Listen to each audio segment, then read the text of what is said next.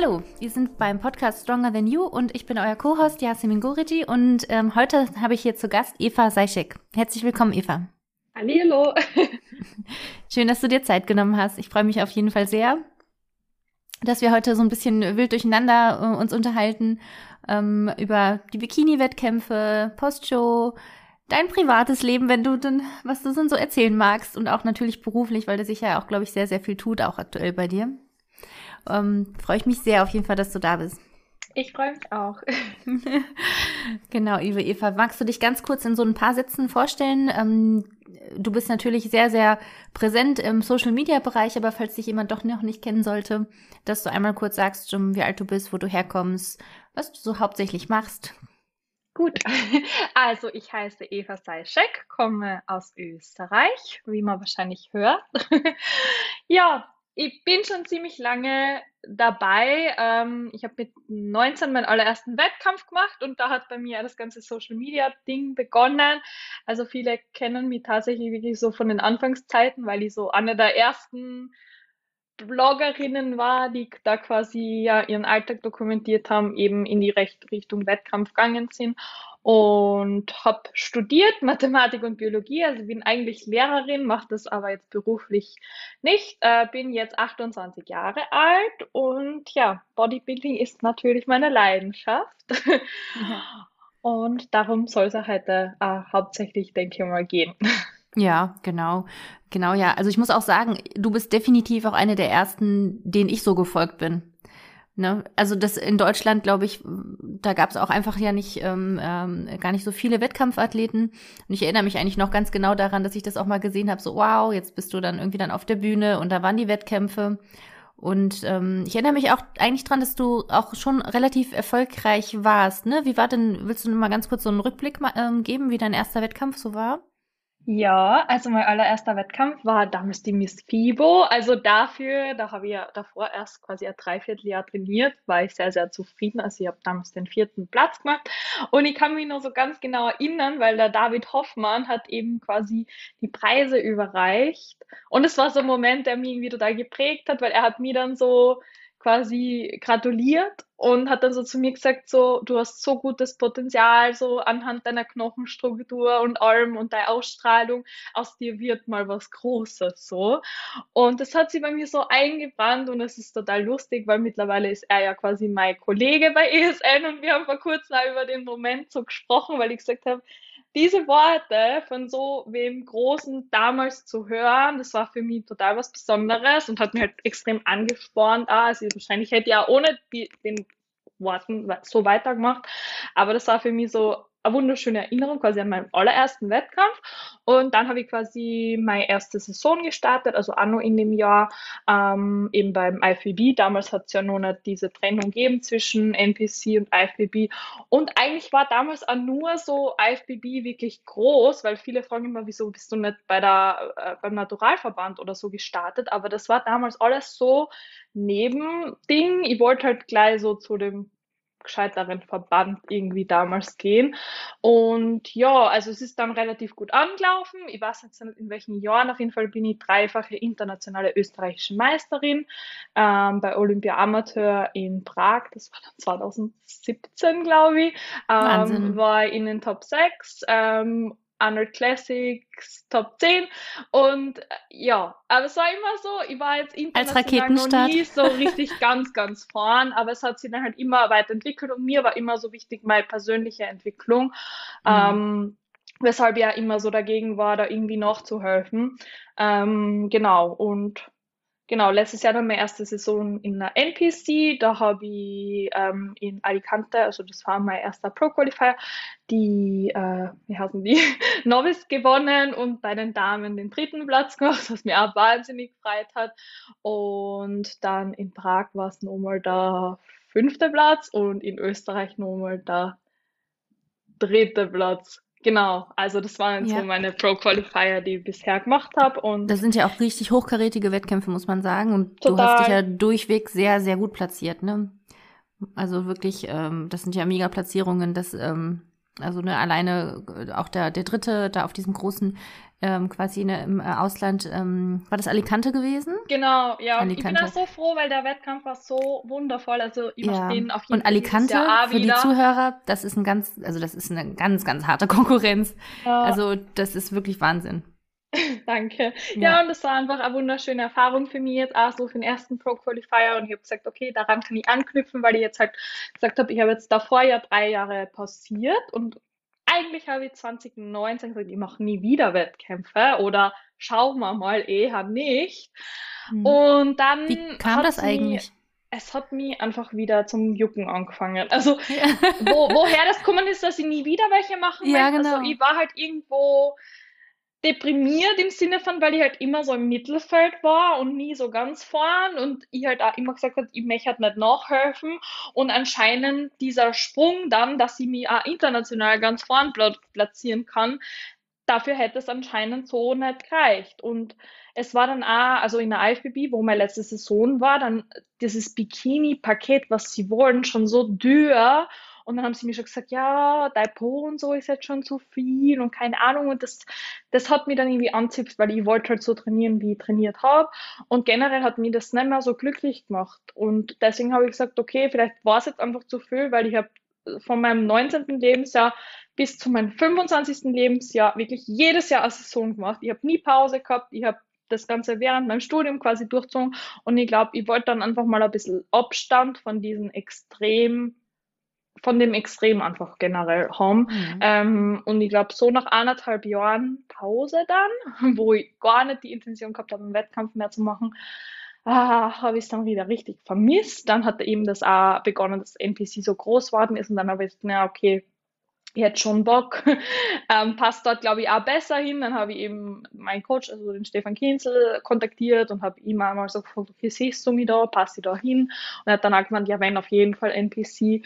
Und so war dann für mich klar, ja. nachdem ich mein Studium dann letztes Jahr endlich auch abgeschlossen habe, äh, ja, let's go. Und ich mache ich mach doch wieder Wettkämpfe. Mhm. Und jetzt bin ich halt auch wieder voll drinnen. Also ich möchte dieses Jahr auf jeden Fall wieder im Herbst dann starten. Oh, das ist ja mega bald. Dann geht auch wahrscheinlich die Diät sogar bald los, ne? Ja. wann, wann startest du? Also mit der Diät? Ähm, also es ist so, ich habe jetzt da vor meiner OP schon eine kleine Diät gestartet, habe jetzt da schon gute drei Kilo Runden gehabt. Die sind jetzt wieder oben und so, aber es ist dann mal schwierig nach der OP und so. Ähm, genau. Mache jetzt wahrscheinlich dann ab morgen direkt wieder weiter mit meiner kleinen Diät. Das ist jetzt quasi so Pre-Prep diätmäßig. Und je nachdem, wie dann quasi diese Ausgangslage ist, wird dann die äh, Diät sein. Also wir haben jetzt noch keinen konkreten Termin ausgemacht, aber ich habe auf jeden Fall den Wunsch geäußert, dass wir früh starten. Also vielleicht geht mal die jetzt schon los und geht dann durch bis September, kann auch sein. Ähm, ich lasse es auf mich zukommen und ja. Weißt du, wie viel du abwerfen müsstest, circa, Eva, was dein letztes Stageweight war? Uh, mein letztes Stageweight war so 59 58, 58 rundherum. Ähm, ich meine aber, dass du auch sehr groß bist, oder Eva? Wie groß bist äh, du? 1,69. So groß ja. bin ich nicht. Ja. Aber ich bin ja, doch, aber also größer als die meisten Bikini-Mädels aber auch, ne? Ja, voll. Ähm, die sind ja, wir sind ja immer sehr winzig. voll.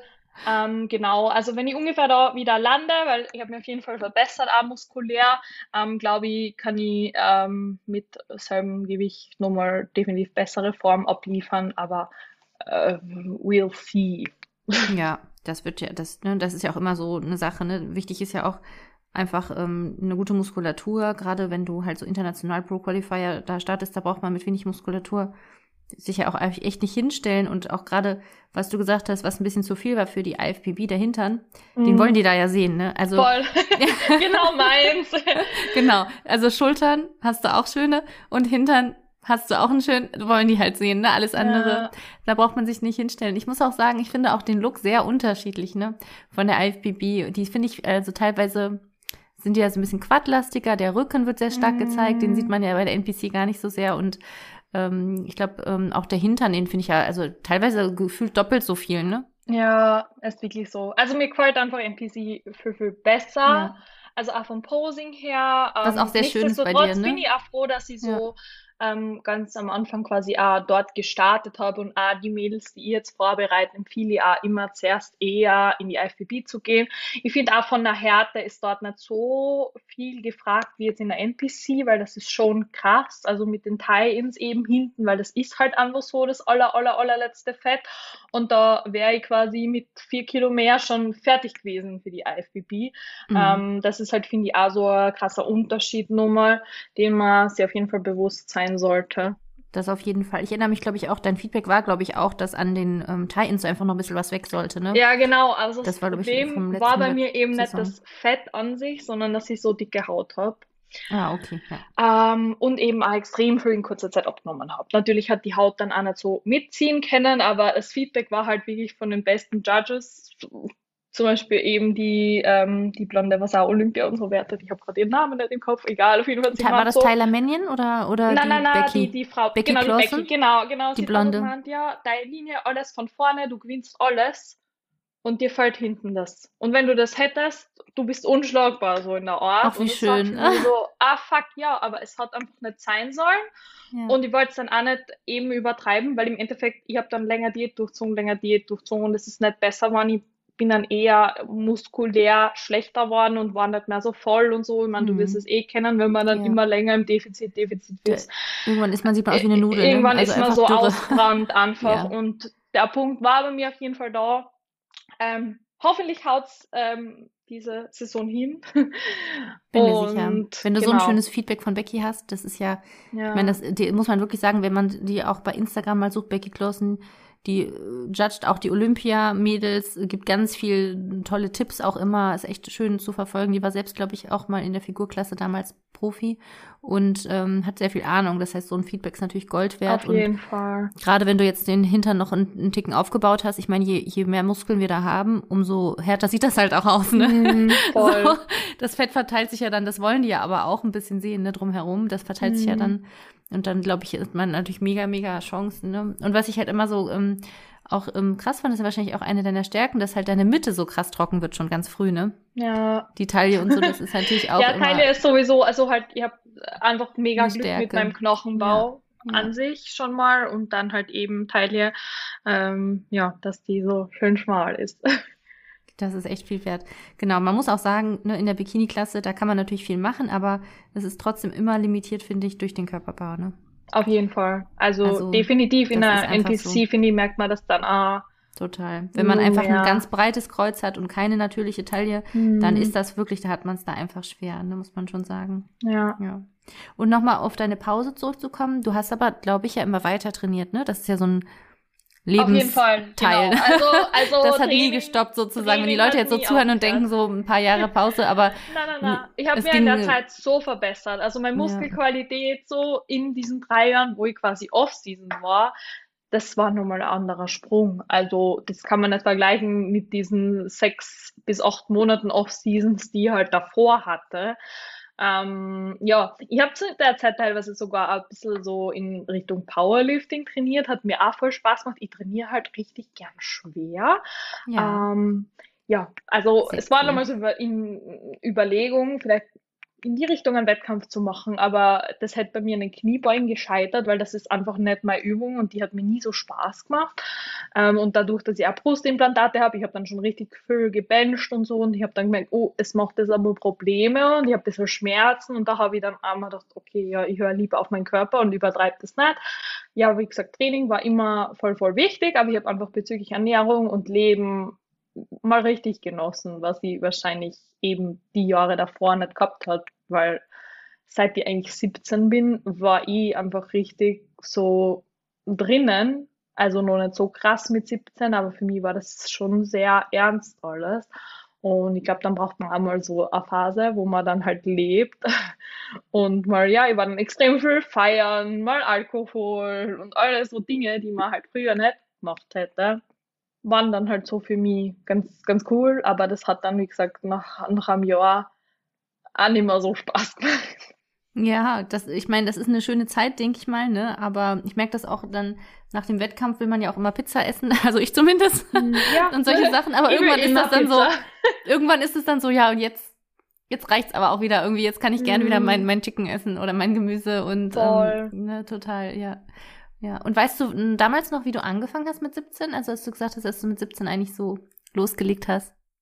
Ja, es war zuerst halt mal nur so Training, also ich war immer schon voll sportlich und das, ähm, wir haben dann in der Schule so einen Fitnessstudio-Kurs gehabt und das hat mir schon Spaß gemacht und durch Tanzen haben wir einmal so ein bisschen Krafttraining quasi mit eigenem Körpergewicht gemacht. Ähm, ja, und das hat mir irgendwie schon voll Spaß gemacht und mit 18 habe ich mich dann im Fitnessstudio angemeldet, so richtig und war dann eigentlich relativ schnell schon so voll drinnen. Ich bin halt so ein Mensch, so halb gibt's bei mir nicht. Ich nehme das dann schon voll ernst und dann habe ich mir auch schnell einen Trainer gesucht, mir Bücher gekauft, mich damit einfach auseinandergesetzt, mir einen Trainingsplan geschrieben. Also ich habe da am Anfang nicht viel Zeit verschwendet, was ja viele Frauen tun, die dann einfach mal so irgendwas machen und jahrelang vor sich hin trainieren. Ähm, ja, und dann habe ich auch ziemlich schnell mir einen Plan machen lassen für Ernährung und so bin ich dann in das reingekommen und dann hat mich im Studio oder so mal angeredet, willst du nicht vielleicht einen Wettkampf machen? Ach schön, und, wurdest du angesprochen. Ja, genau. Und dann Mega. war ja. schon soweit. Ja, sehr cool. Aber ich muss auch sagen, ich kann das sehr gut verstehen, äh, was du gesagt hast, ganz oder gar nicht. Ne? Mhm. Ich glaube, da finden wir uns, glaube ich, als Athleten ganz oft wieder. Ich bin persönlich auch immer so, wenn man es macht, dann tausendprozentig und dann auch so das Maximale rausholen, was halt geht. Oder wenn nicht, dann lassen wir es lieber bleiben. Ne? Immer diese ja. mittelmäßigen Sachen liegen uns, glaube ich, als Athleten sowieso nicht so, ne? Das ist immer so alles Voll. oder nichts manchmal. Manchmal ist es natürlich auch nicht so, so optimal, aber dann ist wahrscheinlich auch diese Phase, die du dazwischen hattest, ne, dieses irgendwie mal gucken, auch nicht so schlecht gewesen, dass du diese Pause einfach mal hattest, ne? Und ich kann mir vorstellen, dass auch wenn man so sehr ehrgeizig ist, ne, wie, wie ja ähm, fast alle Athleten, dass man dann auch, ne, einfach immer weiter, immer mehr dann auch will. Und das, ja, ich finde, das ist ein dankbarer Sport. Ich finde, wenn man 1000 Prozent gibt, kriegt man auch 1000 Prozent wieder irgendwie gefühlt, ne? So ist es. Ne, das ist halt echt schon so, dass man das, was man da rein investiert, auf jeden Fall wieder bekommt. Hast du damals so einen ähm, Diätplan gehabt oder schon gab es schon Makros, Kalorien oder so? Wie wurde ganz, das? also mein allererster Coach, das war ganz, ganz streng. Also ich habe zu der Uhrzeit, zu der Uhrzeit genau das essen müssen, aber oh, das mit war Uhrzeit am Anfang voll okay und so. Mhm. Aber ganz ein schrecklicher Plan. Ich habe glaube ich so 15 Gramm Fett am Tag gegessen, also völlig. Oh Gott. Also oh so richtiger Oldschool Bodybuilder, der so. Also egal, für einen Mann so, ne? Ja, genau, genau mhm. so was, nur dann halt auf 1500 Kalorien runtergerechnet so in der Art. Ja. Die war meine einzige Fettquelle, waren in der Früh zwei Eier. Zwei das Eier, war's. das war's. Ja. Und was hast du gegessen? Hühnchen und Reis? Dreimal? Ja, Reis war gar nicht mehr so viel und eher Kartoffeln. Mhm. An Magertopf habe ich zuerst noch dürfen, dann habe ich das aber auch nicht mehr dürfen und damals hat es ja auch noch kein Flavin Tasty oder so gegeben, also nur oh, mit so ja Flavor Drops, da war so das noch Topfen nicht so ohne alles Genuss. ist ja schon, schon eine fiese. Sache. Ne? Ja, und dann äh, ja, eh viel Fleisch, ähm, Fisch habe ich auch teilweise, also am Ende so Tilapia und so richtig, wie man es halt kennt und was, mhm. man kann da anders machen. Und da habe ich mit, mit den Jahren einfach so viel dazulernen können, weil ich einfach mittlerweile weiß, es, viel, es führen viele Wege ans Ziel und man muss es nicht so übertreiben. Total. Und das ist halt auch für mich schön, weil ich von jedem Coach so viel mitnehmen habe können, auch für mich als Athletin und auch für mich und für meine Mädels, die ich coach.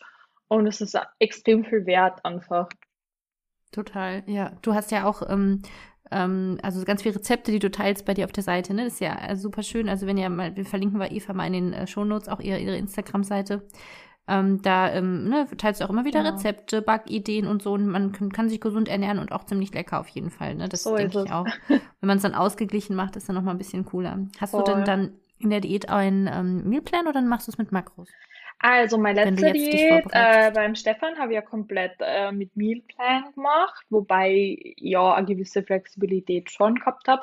Und das habe ich für mich, also mir für diese Diät auf jeden Fall vorgenommen, dass ich wieder flexibler bin, weil mir hat das eben nicht gut getan.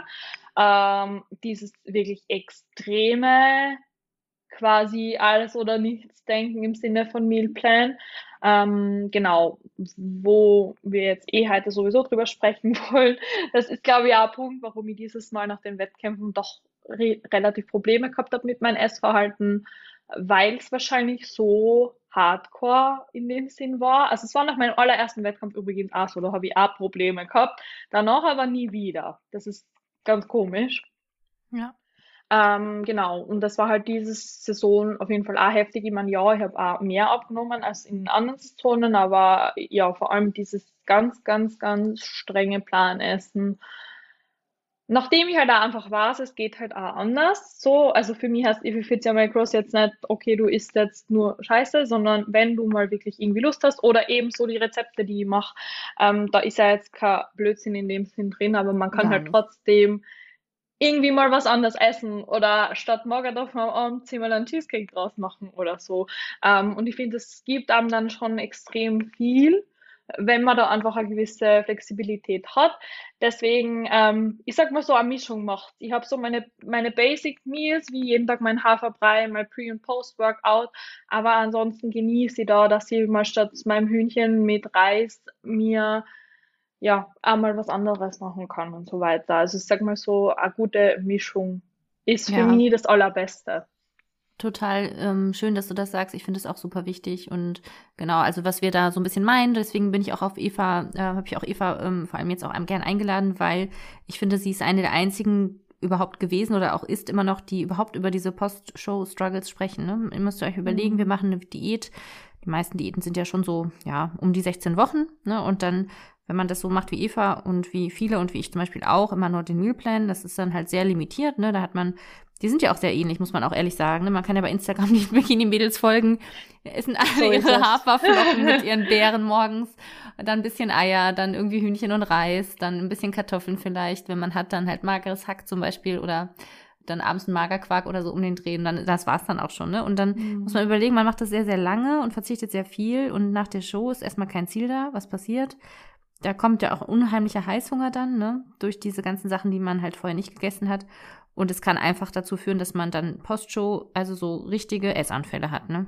Und ähm, das ist was, was zum Beispiel mir gar nicht so bewusst war, weil ich das, also zumindest in der Bubble, in der ich so ein bisschen mich bewegt habe, hatte, wurde das nicht wirklich thematisiert. Und dann bin ich halt nach der Show, nach meiner ersten Vorbereitung, bin ich dann, äh, habe ich mich tierisch erschrocken, weil auf einmal war es so, ich hatte einen Hunger, der war einfach nicht stillbar. Mm, es ist genau ja. so, wie du sagst. Ja, man wird darauf irgendwo an nicht vorbereitet und die Überhaupt wenigsten nicht. reden halt wirklich darüber. Total. Und man kann so eine Wettkampfvorbereitung jetzt auch nicht mit irgendeiner Lifestyle-Diät oder so vergleichen, weil, Gar wie nicht. gesagt, nee. da gibt's einfach 16 bis 21 Wochen keine Ausnahme, keine einzige. Kein Stück Brot, kein Stück von einer Pizza, kein Stück von einer Schoko oder so, weißt du?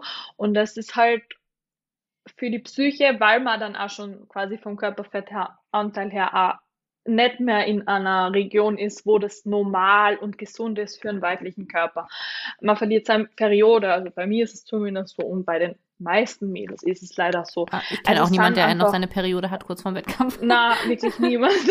also ich habe bis jetzt auch keinen kennengelernt, aber es gibt Mädels, die ja, sind halt glaube, anscheinend gesegnet und haben dann nicht solche Anpassungen, aber am geht's einfach nicht mehr gut, ne? auch nicht psychisch. Also zum Beispiel mein Freund hat gesagt, so, du hast ganz andere, also ich bin normal so ein lebensfroher Mensch, ich gehe gern raus und unternehme gern was und so, aber am Ende, du ziehst halt gerade nur dein Cardio durch, dein Training durch, schaust, dass irgendwie der Tag vorbei ist und dass du den Hunger irgendwo aushaltest. So, es ist halt einfach hart. Und ja. ich glaube, das sehen die wenigsten so nach außen hin, die sehen halt diese tolle Form. Und dann vor allem, wenn du wieder zunimmst. Also es ist aber bei mir schwierig, weil ja. ich sage ja mal so, ich bin jetzt ja nicht die, die Bikini-Athletin, sondern eher quasi generell einfach Influencerin in dem Sinn. Und ich kann mich da ja jetzt nicht verstecken, weil viele posten dann halt voll viel so in ihrer Wettkampfform und keine Ahnung und dann wird's mal so still um sie, weil sie wollen halt nicht dazu stehen oder was dazu sagen, aber das geht halt in meinem Fall nicht, das ist ja mein Beruf, ich kann jetzt nicht das irgendwie verschweigen oder wie auch immer, also würde ich auch nicht wollen, aber das ist halt auch so ein Ding, glaube ich, warum die wenigsten darüber reden und generell natürlich, wer steht schon gern zu Schwächen oder Problemen oder warum man auf einmal nimmer diszipliniert ist oder so. Das ist ja auch schwierig, das wirklich zuzugeben. Total, ja. Ja, ja, also ich habe, also das ist auch sicherlich ein Punkt gewesen, da war ich, also deswegen war, ist man auch nicht vorbereitet, ne, wenn es einfach nie thematisiert wird, ne? Und dann hat man dann, ne, also was passiert dann nach der Show? Was, ich kann ja mal einmal erzählen, was bei mir zum Beispiel passiert ist nach meiner ersten Vorbereitung. Da muss ich auch sagen, in meiner Vorbereitung sind auch persönliche Sachen passiert, die katastrophal waren, Trennung und so weiter. Und dann habe ich das aber alles so weiter durchgezogen und dann mit der letzten Kraft und Gefühl so auf die Bühne alles, alles gut abgeliefert. Und dann kam es aber so, ne, dann auf einmal war man da so ein bisschen im Loch, in Anführungsstrichen. Und dann so, und dann mhm. ist alles auf einem gebrochen, ne? Was passiert jetzt? Okay, Heißhunger, ne? Total viel Heißhungerattacken gehabt. Wenn man dem nachgibt, dann wird es immer mehr und immer mehr, kein richtiges Sättigungsgefühl, weil die Hormone durcheinander sind. Und dann ähm, war ich halt schockiert, ne? Da hat man dann tagelang Sachen gegessen, wo man gedacht hat, oh Gott, was ist denn jetzt mhm. passiert? Dann mhm. zieht man ganz viel Wasser, dann ne, schickt man dem Coach ein Check-in. Der Coach denkt sich so, also zumindest war das bei mir damals so, völlig schockiert sozusagen gefühlt, so was haben wir uns alles mhm. erarbeitet. Das ist in den, ne, das ist ja in den wenigsten Fällen ist es so, dass sich das dann lange hält, ne? Die Form wird dann super, ja. super schnell schlecht, ne? Und, Voll, vor ähm, allem, du hast ja, ja, wenn du jetzt, keine Ahnung, wir haben monatelang wenig Kohlenhydrate und so gegessen, wenn du jetzt mal vier, fünf Tage durch isst, das ist ja gar nicht so viel Fett, das du jetzt zunimmst, sondern einfach mal Du, ich habe von meinem, ich glaube, nach meinem allerersten Wettkampf habe ich innerhalb von drei Tagen zehn Kilo zugenommen. Und das ist ja dann in dem Fall nicht Fett, sondern vor ja. allem viel Wasser und viel in der Verdauung. Und du ja. fühlst die einfach so ekelhaft und schrecklich, die tun die ja, Gelenke genau. weh vor lauter Wassereinlagerungen. Mhm. Aber eben der Körper rächt sich ja in dem total. Sinne. Und das ist total schwierig. Zum Beispiel, ich bin so und so jemand, der vom Körper her immer extrem reagiert mit Wassereinlagerungen, auch vor der Periode. Ich habe zwei, drei Kilo mehr und dagegen kann ich einfach nichts tun, außer das hinzunehmen. Es ist halt einfach so. Also sagen wir es mal schon viel, wenn man das weiß, dass man da so reagiert. Und ja, wie du eben auch beschrieben hast, so man, man, man hat da kein Maß mehr und das ist wie, also ich habe das einmal im YouTube-Video beschrieben, wo ich das erste Mal wirklich öffentlich jetzt dazu gestanden bin, du bist in dem Moment nicht du. Nee, wie ein Rausch ist es. Es ist wie, wie, wie so. ein Rausch, definitiv. Ja. Und das ist so das Schlimme und irgendwo Schwere an der Sache. Ähm, du kannst die irgendwie nicht kontrollieren in dem Moment. Das ja. bist nicht du. Und ich habe mir jetzt auch so psychologisch mit dem ganzen Thema auseinandergesetzt. Das ist ja im Endeffekt so dieser primitive Anteil von unserem Gehirn, der das auch nicht unterscheiden kann, weil der hat denkt so, der Steinzeitmensch von früher ist jetzt quasi unterernährt, weil das sind wir in Wettkampfform und jetzt ist auf einmal Nahrung da. Natürlich wollen wir alles, weil unser Gehirn will ja überleben. Der will wieder seine Periode zurückkriegen, der will wieder Energie haben, der will sich wieder gut fühlen. Und das kriegt er halt durch quasi extrem fetthaltige, zuckerhaltige Nahrung. Und wenn das dann Total. halt auch noch da in, in deinem Umkreis ist, dann ist es halt einfach richtig, richtig schwierig. Super, genau, das ist nämlich genau der Punkt. Und also ich finde das einmal wichtig, dass man es einmal so ein bisschen thematisiert, dass das halt dass man sich dann nicht schlecht fühlen sollte, wenn sowas passiert, dass man das halt weiß, dass es passieren kann und dass man aber auch mit, ich finde auch mit verschiedenen Strategien da auch einfach vorbeugen kann. Ich finde das auch ganz toll, dass du gesagt hast, dass du so ein bisschen selbst ein bisschen flexibler jetzt auch gestalten willst, weil ich glaube, dass das einfach viel bringt. Ne? Ich habe zum Beispiel jetzt in meinem Plan gerade habe ich immer noch 85-prozentige Schokolade jeden Tag so, Voll, ne, dass das ich einfach so. Das ist 10 Gramm so am Tag, aber dass ich einfach nicht nicht aufhöre, diese Sachen, die ich ja, also ich bin halt auch ein Mensch, der sehr Süßes sehr gern mag. Ne? Mhm. ne? Und wenn man halt sich das einfach komplett versagt und dann isst mal nach dem Wettkampf ein Schokoriegel, das bleibt nicht bei einem. Das, das, das bleibt bei der ganzen, also die ganze ja. Tafel ist in Sekunden dann verschwunden. Ist und ich so. glaube, dass das sehr wertvoll ist, was du gesagt hast, dass man so ein bisschen einen Ticken flexibler bleibt. Mhm. Was man ja auch machen kann mh, mm, für die Mädels, die in der Wettkampfdiät sind oder auch in der generellen Lifestyle-Diät, dass man auch so ein bisschen Sachen ersetzt. Ne? Man kann Reis genauso gut wie Kartoffeln ersetzen. Mhm. Da kann man so ein bisschen, man kann ein bisschen kreativ sein, ne? da auch ein bisschen ähm, von den, äh, von den Proteinquellen untereinander ein bisschen tauschen. Ne? Auch so Sachen wie so, ich meine, da machst du ja auch viel für ähm, auch beruflich, ne, Zero-Soßen. Hm. Das sind so Sachen, die machen das Leben einfach manchmal auch ein bisschen schöner.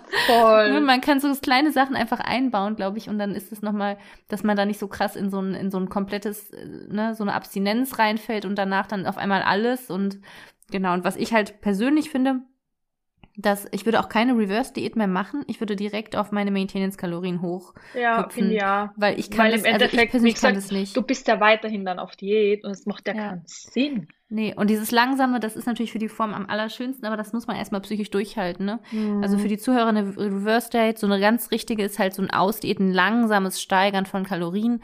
Das heißt, es läuft so ab, man macht halt immer noch seine, sein, man trackt sein Gewicht und so weiter. Im Formcheck geht an den Coach raus. Wenn das Gewicht gleich geblieben ist, werden jede, wird jede Woche, wird ganz langsam, wird die Kalorienzahl erhöht, bis man auf einem Ausgangsniveau da ist. Aber das durchzuhalten, weil der Hunger ist einfach unbändig ähm, finde ich halt super schwierig. Und da gibt es halt die andere Möglichkeit, einfach direkt auf die Maintenance-Kalorien hochzuhüpfen und man, natürlich wird man zunehmen. Aber ähm, ich finde, das hat zum Beispiel bei mir bei der letzten Diät war es so, dass das dafür gesorgt hat, dass meine Heißhungerattacken nicht gekommen sind. Ja, das bringt auch extrem viel, weil ja, da hat jeder nachher zum Stefan gesagt, nach ein paar Wochen ja. mal bitte gib mir einfach generell mehr Essen, ja. weil es geht einfach momentan nicht. Ja.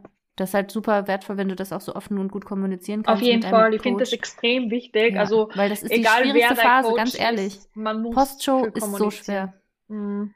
Das, ich finde das viel schwieriger als eine Wettkampfdiät, muss ich ganz ehrlich sagen. Auf jeden Fall. Ne? Auf jeden ich bin ja auch gerade auch an, neu angefangen äh, zu diäten und ich muss auch sagen, dass da habe ich jetzt schon wieder Respekt vor, auch die mhm. Phase danach. Aber man lernt dazu und ich glaube, das sind auf jeden Fall Tipps, die man dann sich auf jeden Fall zu Herzen nehmen kann. Und genauso wie, dass man sich halt auch, finde ich, nicht als Versager fühlen sollte, sondern einfach, das ist einfach so, das kann passieren. Es passiert auch nicht allen, muss man sagen, aber im Großteil tatsächlich schon. Und ich glaube, ich habe mit, ähm, ja auch schon mit vielen Wettkampfathleten ähm, so gesprochen und keiner von denen hat jemals nicht so, ein, so einen Fressanfall gehabt, ne? Ja, Keiner. ist so. Also wenn du im Endeffekt so mit denen redest, die meisten geben es dann eh zu. Ja. Ähm, genau. Ja, ist halt immer die halt Frage, so wer sie dann früher wieder ähm, auffängt in dem Sinn. Das hat bei mir dieses Mal echt lang dauert. Ähm, deswegen habe ich jetzt auch so viel mehr ja, ist blöd gelaufen, aber ich sag, jetzt kann ich nichts mehr ändern. Ähm, außer da jetzt schlechte Laune zu schieben, bringt mir jetzt auch nicht voran. In dem Sinn, okay, habe ich das jetzt genutzt, habe mich hoffentlich gut verbessert und habe halt dann dafür jetzt eine längere Diät. Und das habe ich mir selber äh, eingebrockt, sage ich mal in dem Sinn. Ja, aber finde ich auch wertvoll, was du sagst, dass man, ähm, dass es nichts bringt, sich da jetzt den Kopf zu machen. Ne? Das ist einfach mhm. so. Und manchmal ist es auch hormonell einfach so, dass der Körper auch einfach mehr und schneller zunehmen möchte. Es ist auch manchmal so. Und ähm, das Wichtige ist, glaube ich, dass man sich da nicht selbst geißelt, sondern einfach Voll. sagt, gut, das investiere ich jetzt ins Training. Ähm, und ähm, wenn man, wenn das mal passiert, dass man halt einfach über die Stränge auch ist, also deutlich über die Stränge, dass man sich dann sagt, gut, das war jetzt so, mhm. macht jetzt mhm. keine, macht jetzt keinen Sinn, mich da jetzt äh, für zu geißeln, sondern das wird jetzt halt, ne, ich habe jetzt richtig gut Kraft im Training, ich ähm, hammer jetzt einen Beintag weg, baue Muskulatur auf und war es lecker? Es war lecker, es ist okay, es ist gut so, macht mich jetzt nicht zu einem schlechten Athleten und so weiter und so fort. Ne? Voll, das ist echt wichtig. Ich finde es nämlich ganz falsch, was ich teilweise auch gehört habe, wenn man dann so mitbekommt, im amerikanischen Raum vor allem ist mir das aufgefallen, dass dann so Leute irgendwie von oben herab so sagen, wenn man das halt hat, dann sollte man sich mal überlegen, ob der Sport das Richtige ist, ne? Weil es ist halt so eine. Also ich kenne wirklich niemanden, der es nicht ja. so hat. Bei Bikinis fällt das halt mehr auf, weil wenn jetzt ein schwächiges ja. Bodybuilder mal eine Woche durch ist, ja. dann schaut es dann bei dem halt extrem prall und krass aus. Nur ja. wir haben ja jetzt sowieso nicht sonderlich für Muskulatur und so weiter. Ach, schwierig. Ja, total. Und ich muss auch sagen, selbst die, die Topspitze, also Laura Lee Chapados, ja. hat jetzt ja die Arnold Classic gewonnen. Ich weiß es noch ganz genau. Ähm, das, es war nicht diese Olympia, die davor gewesen. Da hat sie ein, ähm, ein Bild gepostet mit äh, Postshow, ähm, wie hat sie das genannt? Rebound. Not mhm. Afraid of the Rebound hat sie so betitelt. Und da sieht man mhm. halt, dass sie völlig aus der Form ist. Komplett. Ähm, also sie ist ja auch jemand, der Lost in der Offseason ziemlich krachen, sagen wir mal so. Ja. Also eine der wenigen. Total. Ja. Ähm, aber trotzdem, ich habe jetzt nicht gefunden, dass sie irgendwie zu dick fertig. war oder irgendwas. Nee. Also ich finde, nee. alles steht. Ihr seid dann halt so ein bisschen so Total. Hamstergesicht und es ist okay. Aber ja. ich muss schon sagen, also ich habe dann schon teilweise viele Kommentare einstecken müssen und darf ich noch immer teilweise so, ja, warum bist du jetzt so dick geworden oder trainierst du jetzt nicht mehr oder Wobei das natürlich Quatsch Dinge. ist, wenn man wenn man wenn ihr euch Eva anguckt, die sieht natürlich mega äh, schön und immer noch stark aus und auch in Form und kurvig, ne? Da an Eva ist gar nichts dick, aber Eva hat halt jetzt äh, natürlich so eine mega, du hast ja eine riesen es Reichweite. Es ist halt der Unterschied, ah, und deswegen kriegst also, du halt auch viel Hate ab, glaube ich. Ich sag mal so, ich habe jetzt schon einen höheren KFA natürlich, aber das ist auf keinen Fall irgendwie in einem ungesunden Bereich oder so für Athletin ja auf jeden Fall höher. ich würde mir jetzt mit ein paar Kilo weniger auch wohler fühlen, was ich eben vorhin gesagt habe, aber es ist jetzt eben so, das akzeptiere und jetzt ist eh wieder Diät und es ist okay. Aber ich finde es da immer so schlimm, wenn man sich da bei anderen einmischt. Total, ja. Und muss ich auch sagen muss, ist, ähm, auch wenn ihr jetzt in der, in der Post-Show-Phase seid, die nächste Diät kommt früh genug. Also mhm. ähm, ich finde, man muss auch manchmal dann dankbar und froh sein, dass man auch ein bisschen dann Pause hat, einfach auch für den Kopf so, ne? Ähm, und ich glaube, so eine, so eine Balance ist einfach das Beste. Ja, ich, also ich glaube, ich habe sehr, sehr viel gelernt, definitiv nach meiner ersten Diät. Ich will gar nicht, wie viel habe ich dazu genommen? Oh, ich glaube wahrscheinlich pff, über 10 Kilo, auf jeden Fall 12 Kilo oder so. Mhm. Äh, auch in kurzer Zeit. Und ähm, ja, würde ich das nochmal so machen? Ich würde äh, ich würde vieles auf jeden Fall anders machen, aber auch vor allem den Umgang mit sich selbst, den würde ich halt anders mhm. gestalten. Ich würde mich nicht ähm, man lernt, so oft, machen. man lernt auch oft nur, wenn man es selber falsch macht. So wie ein kleines Kind, keine Ahnung, dem sagt man fünfmal, greift nicht auf die heiße Herdplatte. Okay, dann greift es einmal rauf und dann wird es was auch nicht mehr machen. Total. So, und ja. das hat auch ein bisschen damit zu tun, was ich auch richtig froh bin. Also für mich ist halt immer das Thema Periode und generell Gesundheit so ein wichtiges Thema und ich habe die jetzt auch wieder zurück. Es läuft alles wieder super und das ist sowas, was von so vielen Mädels komplett unter den Tisch gekehrt wird. Ich kenne so viele Athletinnen, denen das Total. scheißegal ist, die haben jahrelang schon keine Periode. Ja. Das ist kein Spaß. Ihr baut Knochensubstanz ob Ihr werdet Osteoporose kriegen. Und wenn ihr dann mit 40 da seid und Knochenschwund habt, dann werdet ihr eure Vergangenheit hinterfragen. Und das ist immer so ein Alarmzeichen. Die ersten Jahre waren mir ah, egal, cool, ich habe keine Periode, ist eh chillig. Ja gut, dann beschäftigst du dich mal mit der Thematik. Ich habe dann einmal Knochensubstanz messen lassen, also Knochendichte, das kann man ja machen bei der Endokrinologin auch. Ja. Und das ist so ein wichtiges Thema und so wenige reden das auch wirklich an äh, denen ist halt wichtiger, dass sie jetzt, keine Ahnung, noch eine Medaille haben oder keine Saisonpause machen. Aber ich sage immer nur, unterschätzt das nicht. Das ist wirklich was Wichtiges. Super wichtig, ja. Und auch, ähm, wenn man später als Frau, ne, ich sehe ja ganz, ganz viele sehr, sehr junge Mädels auch äh, schon auf die Bühne gehen, mhm. sogar in den Juniorklassen und so ich meine, man muss sich auch als Frau fragen, möchte ich später Kinder bekommen oder nicht? Weil wenn man seinen Körper in der, in der jungen Zeit so runterfährt äh, und eine Diät nach der anderen, ohne jemals richtig wieder Pause zu haben, ein bisschen das Stressniveau runter, ein Ticken weniger Training, sodass der Körper sich regenerieren kann. Ne? Wenn man das alles halt nicht macht, dann muss man sich natürlich auch überlegen, ist das überhaupt so, dass mein Körper irgendwann später mal, wenn ich vielleicht einen Partner habe oder so, ne, kann ich dann Kinder haben, möchte ich Kinder haben? Ähm, Knochenschwund ist auch ein Thema, ist ein Riesenthema, selbst wenn man keine Kinder haben möchte. Ähm, das sind ähm, einfach gesundheitliche Sachen und es sind ja auch nicht nur die Sexualhormone, die darunter gehen, sondern auch die Schilddrüse, ne? Ganz oft. Ja. Und wenn man halt, äh, je nachdem, wie die Wettkampfdiät ist, wenn man oftmals sehr wenig Fett und dafür mehr Kohlenhydrate, ne, die sind, das sind alles ähm, fettbasierte Hormone, die gebildet werden, ne? Und da braucht man auch minimal was an Fetten. Ich glaube, das ist auch wichtig, dass man das sensibel mit seinem Coach auch mal thematisiert und sich das anguckt, ne? Und dann auch mhm. in der mhm. Offseason auf jeden Fall genügend Fette hat, Stressniveau rausnimmt, Periode bekommt und so und dann in Ruhe weitermacht, ne? Das ist sehr, sehr wichtig, ne? Und das ist natürlich jetzt auch bei dir auch eine super Ausgangslage, ne? Ja. Dass du jetzt so sozusagen wieder, der Körper ist gesund und fit. Mhm. Jetzt könntest du, ne, wieder sozusagen Klar. weiter, ohne dass du den jetzt, dass man seinen Körper so herunterwirtschaftet. Ja, ich sage immer, klar, es ist einfach Leistungssport. Es wird nie gesund sein. Es ist nee, einfach nicht gesund. Das ist das, ja. Und äh, wir, wir wissen schon, okay, da ist ein gewisses Risiko in dem Sinn dabei. Wir tun unserem Körper jetzt nichts Gutes mit einer Wettkampfdiät. Aber trotzdem kann man es halt nur immer mit Verstand machen und ich äh, finde das halt einfach wichtig. Total, ja. Das ist super wichtig und das ist auch echt, ähm, finde ich, ähm, was, was man sich gut ähm, auch noch überlegen muss, ne? Wenn man, wenn man das, wenn man so eine Wettkampfdiät überhaupt startet, ne? Muss ja. man sich halt einfach auch nochmal bewusst machen, dass es einfach nicht gesund ist und dass man sehr schnell auch an einen sehr ungemütlichen Punkt kommt, wo man auf eigentlich auch gar Fall. nicht mehr weitermachen mag, ne? Und dann zwingt man natürlich den Körper, es ist einfach so. Weil mhm. auf dem Körperfettanteil, wie wir es schon vorhin angesprochen haben, wo man die die Tie-Ins, ne, das ist der Übergang von um, Oberschenkel-Rückseite zum, zum Hintern, wenn man, wenn die da sind, dann, dann ist man wirklich als Frau sehr abgezogen. Ja. ne, das ist einfach so, das ist nicht so, nicht so easy auf jeden Fall.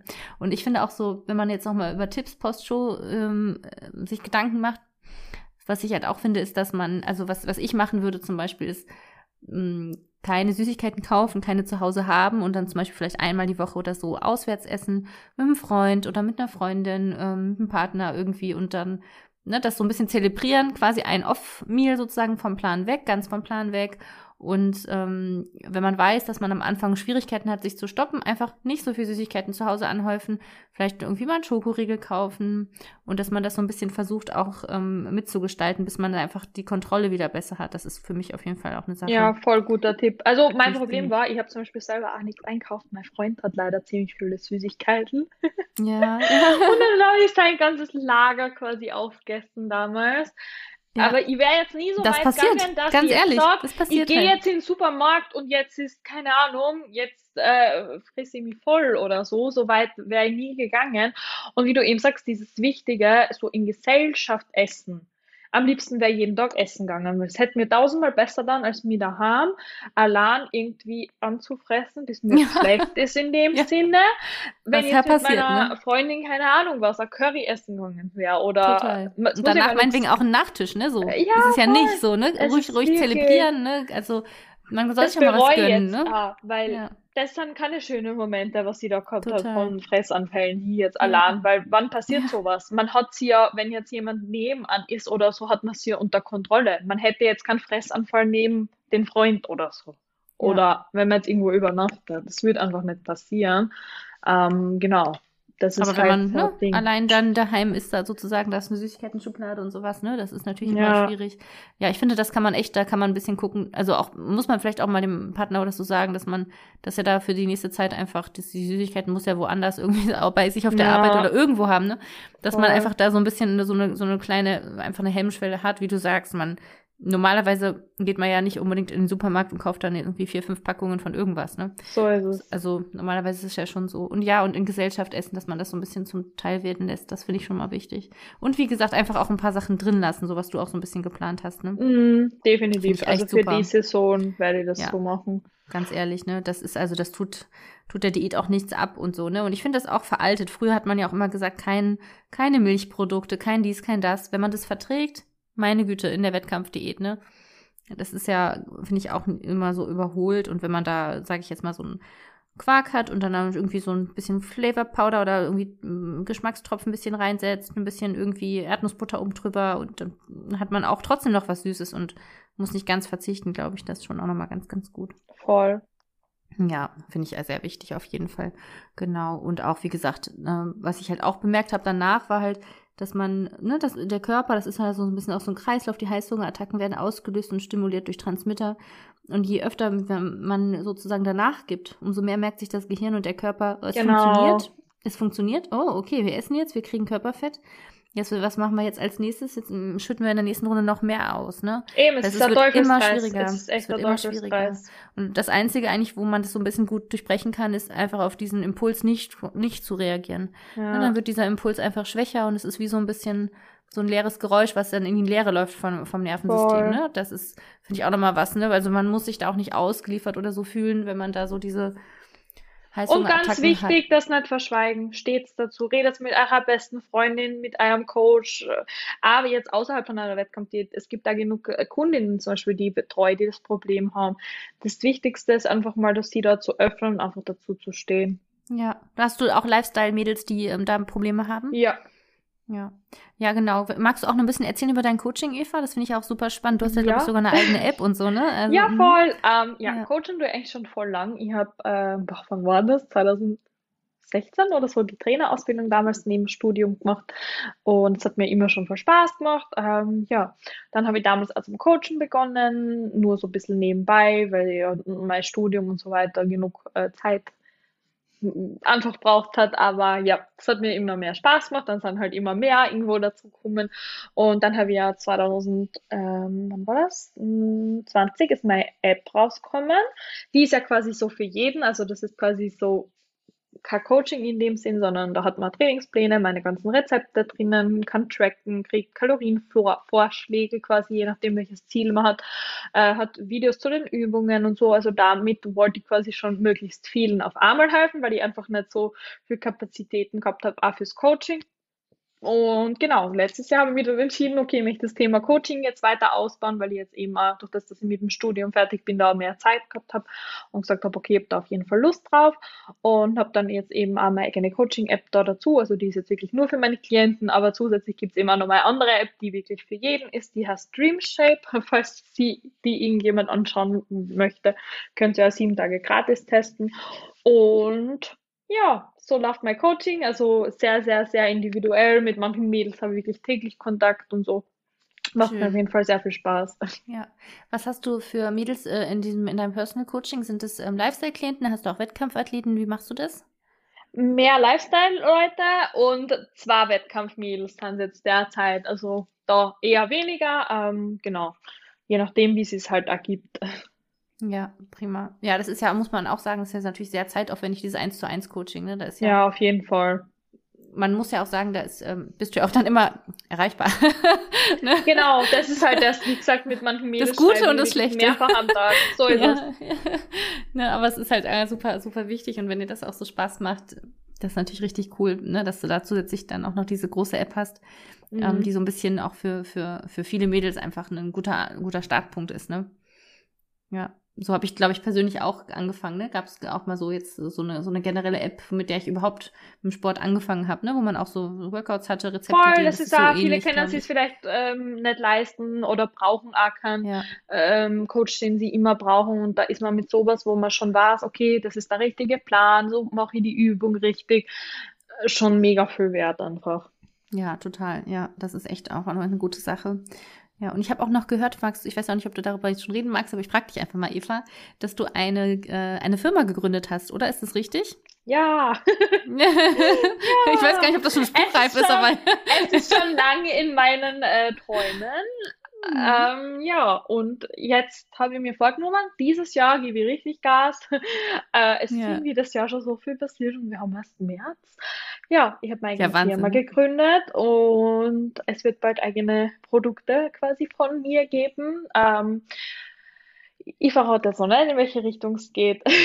Okay, das war meine nächste Frage, sehen. nämlich ist es, ist ja, es Ernährung, ist es, ist es Lifestyle, ist Na. es Kleidung? Da gibt es ja viele Möglichkeiten. Voll.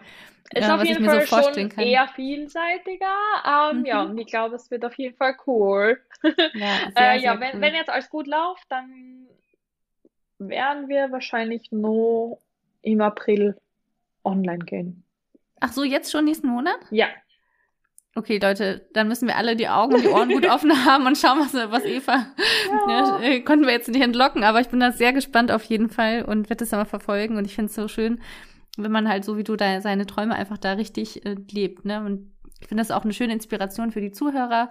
Einfach, ne, du bist ja auch, du bist ja, du bist ja gar nicht nur Influencer, sondern eigentlich bist du ja Du hast auf jeden Fall Bio und studiert und Mathe, Bio und ne? Mathe, ne? ja genau. Naturwissenschaften. Magister der Naturwissenschaft, also quasi Master.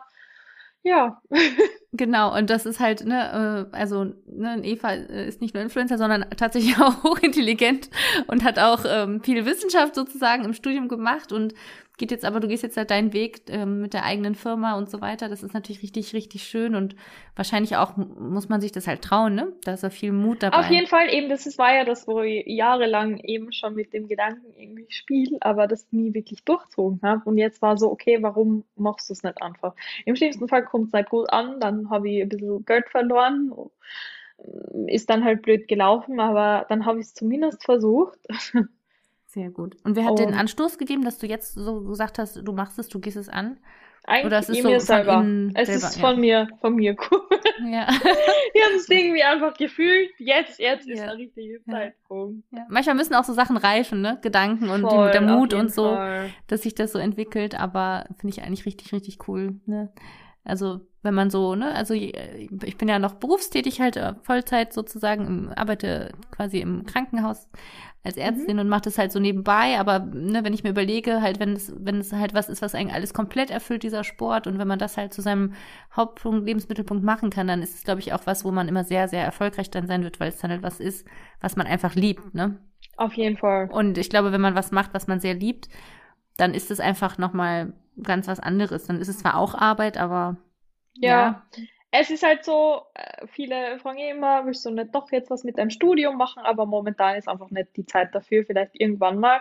Also ich möchte halt ja wahrscheinlich auch ein Doktorat machen, dann aber in eine ganz andere Richtung, also Richtung Ernährung, äh, also da wirklich irgendwas Wissenschaftliches. Dann gibt es viele Dinge, die mich einfach interessieren würden, sage ich mal, aber das lasse ich auf mich zukommen. Hey, ich bin erst 28, es ist noch so viel offen und ich kann nur so viel Total, machen. ja. Aber ich habe gesagt, so jetzt ist mein Fokus einfach auf Wettkämpfen und jetzt eben alles mit meiner eigenen Marke und dann schauen wir einfach weiter. Aber ich denke mir, ich kann nur Dinge machen, bis ich weiß ich nicht, wie alt bin, aber so für Wettkämpfe irgendwann ist der Zug halt ein bisschen abgefahren. Deswegen ist das jetzt gerade die Phase, wo ich sage, okay, ich kann da jetzt nur einige Jahre Gas geben und dann schauen wir weiter. Total, ja. Ich glaube aber auch, dass man sich halt einfach immer selbst erfinden kann, ne? Mm, Also du hast natürlich den, das ist natürlich, ich finde es immer super wertvoll, wenn man so ein, noch so ein, in Anführungsstrichen, was Vernünftiges hat. ja, So, also irgendwas halt, was sehr Bodenständiges, einfach worauf du immer wieder zurückgreifen kannst. Aber einfach trotzdem dein, dein Weg gehst, deine Firma gründest. Du bist ja richtig Unternehmerin dann auch, ähm, dein eigener Chef so ein bisschen.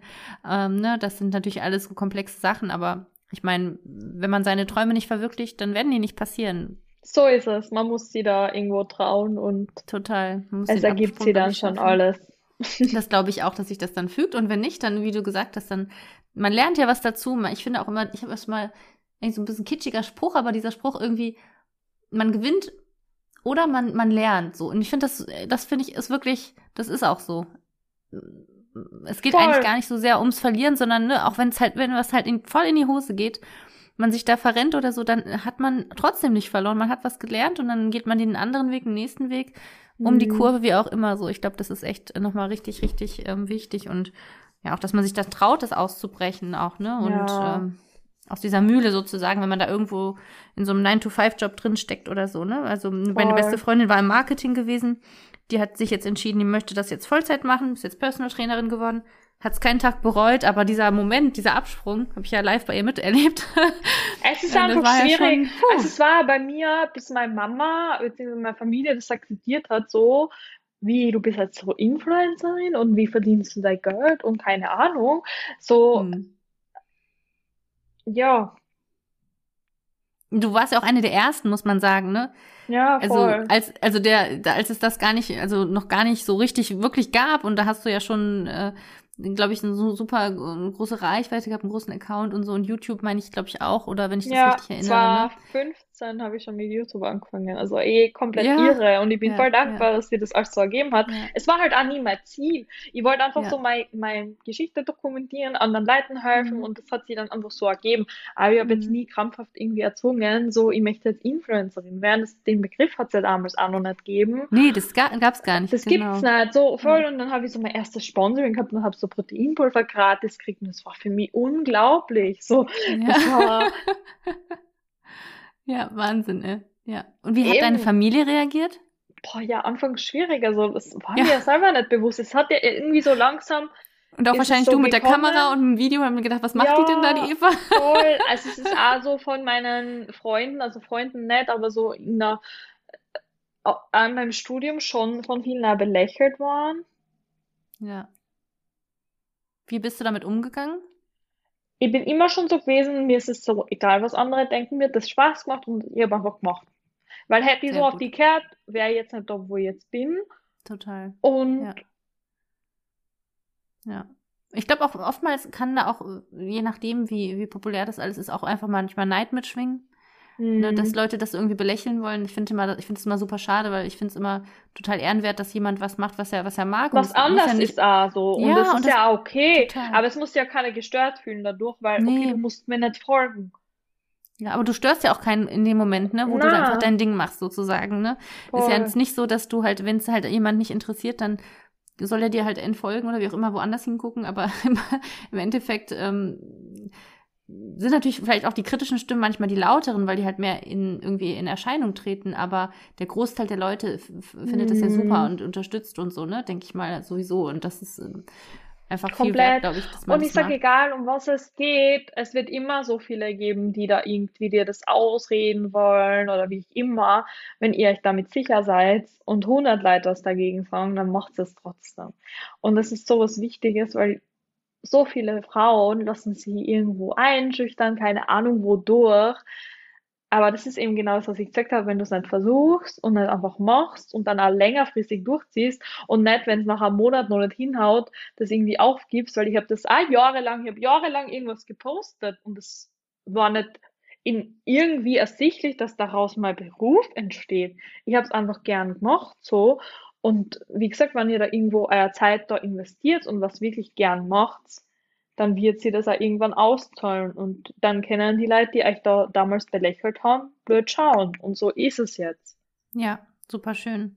Genau. Und wie hat euch dein, also ich, was ich nur immer wichtig finde, so dass so der ganz kleine Kreis, dass der halt einen unterstützt, so, ne? Die komplett, besten Freunde, komplett. der Partner, so und Eltern ist, finde ich, immer schwierig. Also nicht jeder versteht diesen Sport überhaupt. Das muss er, glaube ich, auch nicht. Aber das Schönste ist ja wenigstens so ein bisschen auch neutrale Akzeptanz, auch wenn es halt kein Anfeuern, sage ich jetzt mal so ist, ne? Aber Mm. das finde ich immer noch viel wert. Hat dein Freund dich so kennengelernt, so als, als ähm, Influencer-Eva in Anführungsstrichen?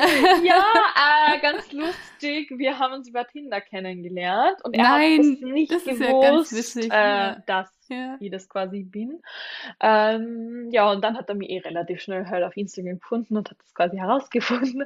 Aber es ist immer ein bisschen schwierig, also mit dem Job wen kennenzulernen, weil viele haben halt ihre Vorurteile, viele wollen das auch nicht, dass ihr Freundin so in der Öffentlichkeit steht oder wie auch immer.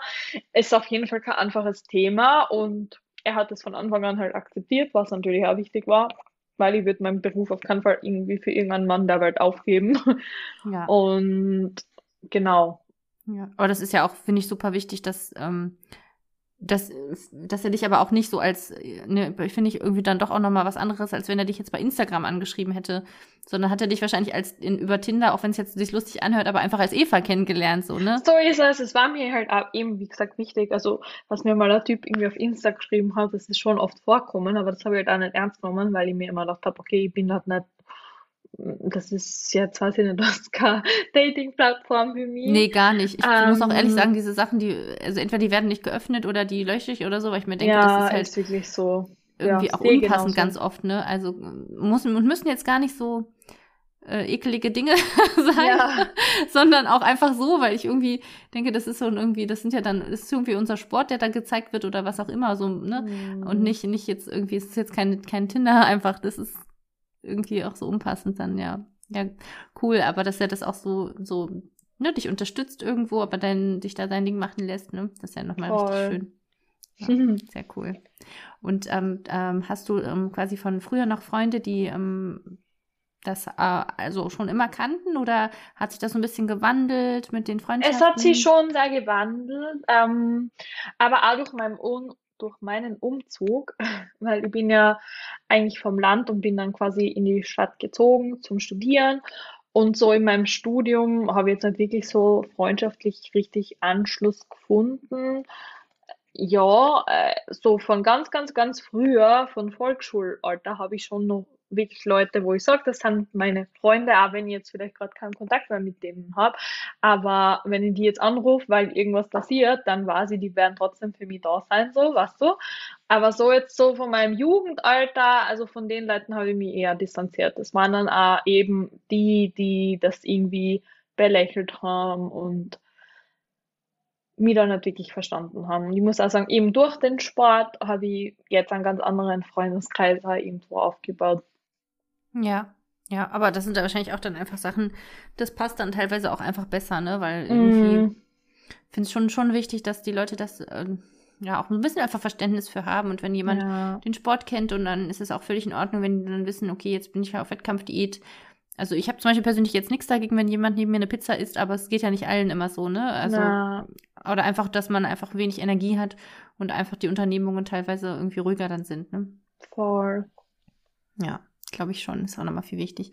Wie stehen deine, wie steht deine Familie dazu, also deine Eltern zum, ähm, zum Wettkampfsport? Ist ja auch manchmal Ähm, immer so unterschiedlich, ne? Jein, also sie feiern jetzt nicht, ähm, aber sind jetzt auch nicht irgendwie dagegen. Es ist halt so, es wird so hingenommen, sagen wir so. Ja. Was ja auch manchmal ganz gut ist, wenn die Ja, dich dein Ding machen lassen, so, ne? Das ist ja eigentlich auch nochmal ganz schön auf jeden Fall. ja. Ja. ja. Werden die auf die Wettkämpfe auch mitgehen oder ist das eher so, dass die, dass die das eher so aus der Ferne verfolgen? Mm, Also meine Mama war tatsächlich erst bei am einzigen Wettkampf dabei und das war 2017 oder so. Ich finde das eh schade. Also ich brauche jetzt nicht solche Eltern, die jetzt zu jedem Wettkampf ins Ausland und so mitreisen, aber ich hätte mich schon so gefreut, wenn zumindest so bei den nationalen meine Ja, Familie dabei wäre. Aber ja, hat das halt ich nie so verstehen. gepasst. Ja, vielleicht kommt das auch noch, wer weiß, Ja. ne? Ja. Welche Wettkämpfe hast du denn für den Herbst angeplant? Hast du schon welche oder ist das noch ganz offen für Mm, dich? naja, auf jeden Fall mal den ersten, muss ich eh den regionalen, weil bei uns in Österreich gibt es ja nur zwei regionale, was auch das Problem ist, weil sonst wäre ich gern wieder im Sommer gestartet, so wie letztes Jahr. Also man hat quasi nur die Option April oder September.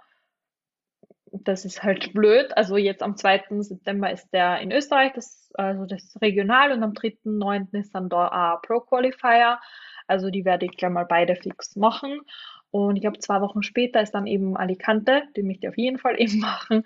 Ähm, ja, und dann schauen wir einfach mal, wie es läuft. Und Ja, meine ähm, Planung ist halt, dass ich da ähm, Anfang September dann auch schon zu 100% wirklich fertig bin, weil das war halt letzte Saison nicht so, weil da habe ich ja gewusst, okay, ich muss den Regionalen jetzt quasi so halb fertig machen, weil ich ihn halt machen muss.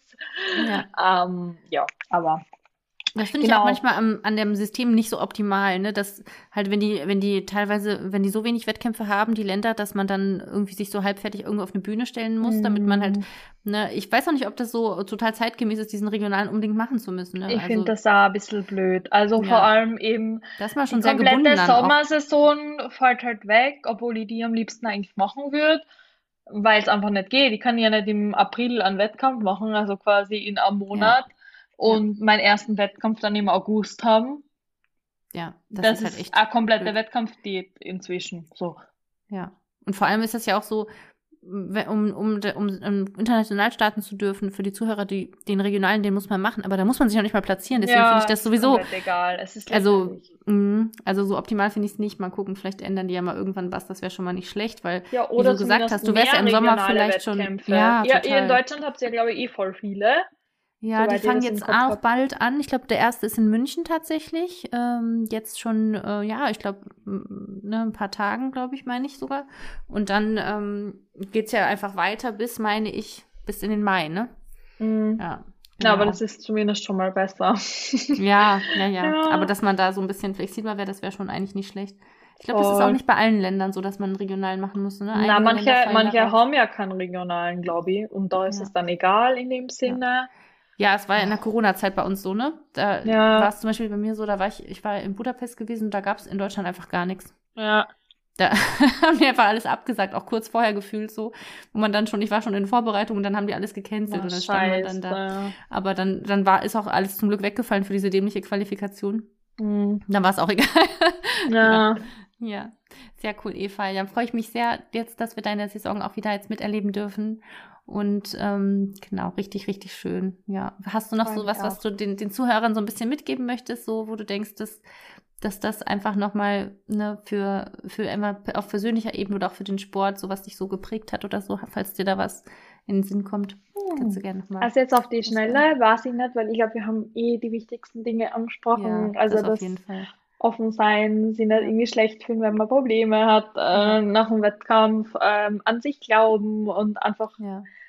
Ja, das an sich glauben, da glaube ich, bist du auch ein tolles, hören und tolles sowas. Beispiel. Und ja, dass man das einfach so schön durchzieht. Sehr schön. Okay, Eva, wir haben jetzt auch schon wirklich lange gequasselt. Ich freue mich sehr, sehr, dass du da warst und ich hoffe, die Zuhörer können einiges mitnehmen. Und ich würde mich freuen, ihr könnt äh, jederzeit gerne mir auch schreiben. Eva sicher bestimmt auch, ähm, wenn ihr Postshow so ein bisschen struggelt oder so, ne? Also das ist ähm, was, was, äh, wo man gerne auch sich austauschen kann. Und falls dem einen oder anderen das so ein bisschen geholfen hat, würde ich mich auf jeden Fall sehr freuen über eine Rückmeldung. Und danke, dass du da warst, Eva. ich sag auch Dankeschön. Dann Ciao. bis bald. Baba.